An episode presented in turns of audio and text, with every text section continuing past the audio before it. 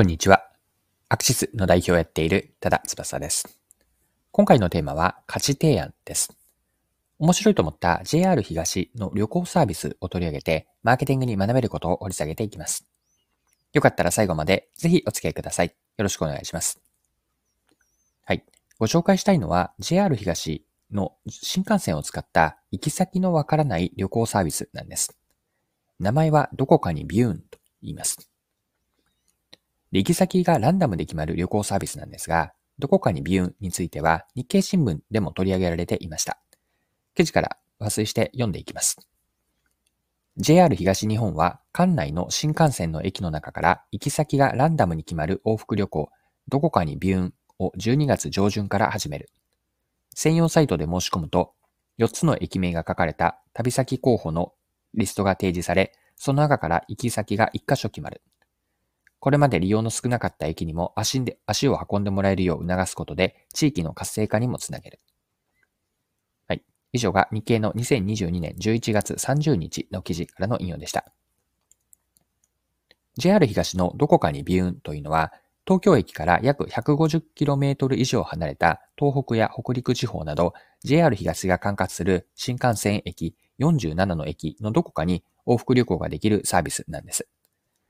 出発駅は東京と上野、または大宮の3駅のいずれかからです。利用者が指定できるのは出発駅と往復の日時、人数で旅先はわからないんです。どこへ行くのかはランダムで決まるんですね。ちなみに利用者の声を先ほどの記事から拾ってみると次のようなことがあったので、また記事から読んでいきますね。9月末、JR 東京駅で開かれた先行イベントには家族連れなど多くの人が集まった。では事前にはわからず、設置されたモニターで発表される。千葉県に住む40代の男性会社員の行き先は福島駅に。新幹線で通り過ぎたことはあるが降りたことはない。美味しい食べ物を探しつつ温泉にも行ってみたいと声を弾ませていた。はい、以上が記事です。サービス提供者である JR 東の課題感についてもまた続けて記事から見ていきましょう。読んでいきます。あまり興味のなかったエリアに旅行してもらい、非日常的な体験を楽しんでもらいたい。JR 東マーケティング本部の橋本マネージャーは開発の狙いをこう語る。背景には新幹線の駅ごとに利用者数の差が大きいという課題がある。例えば2021年度で1日平均の乗車人員が1万5000人規模の仙台駅に対し数百人程度にとどまる駅も少なくない。そうした地域にも若者やシニアなど幅広い層が足を運ぶきっかけを作ることで隠れた魅力を発見してもらう。はい、ここまでが記事です。それではですね、以上が今回の前半のパートにあたって JR 東のどこかにビューンという旅行サービスの特徴について前半のパートでは見てきました。で後半、ここから掘り下げていきたいのは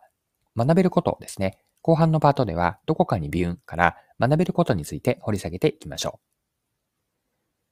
で、どこかにビューには、スゴログとかガチャガチャのような、まあ、どうなってしまうのか、何が当たるのかがわからないという、こういった楽しさがあるんです。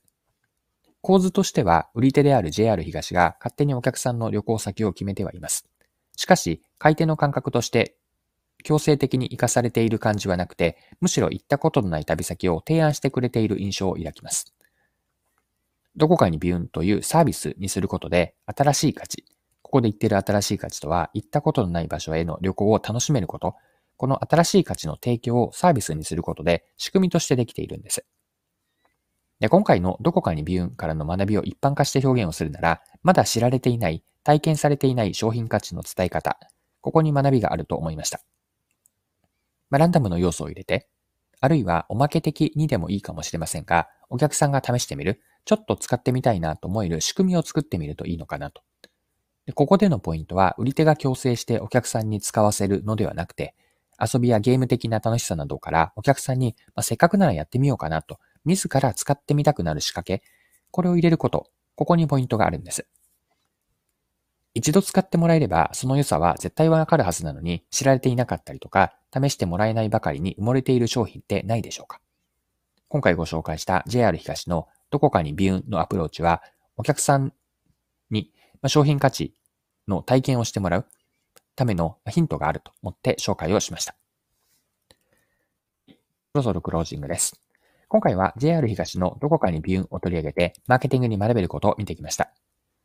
最後に学びの部分ですね。振り返ってまとめておきましょう。埋もれている商品価値の伝え方と、こんなテーマで話ができたかなと思うんですが、売り手が強制してお客さんに無理やり使わせるのではなくて、まあ、ゲーム的な楽しさからお客さんにやってみようかなと、自ら使ってみたくなる仕掛け、仕組みを作るといいです。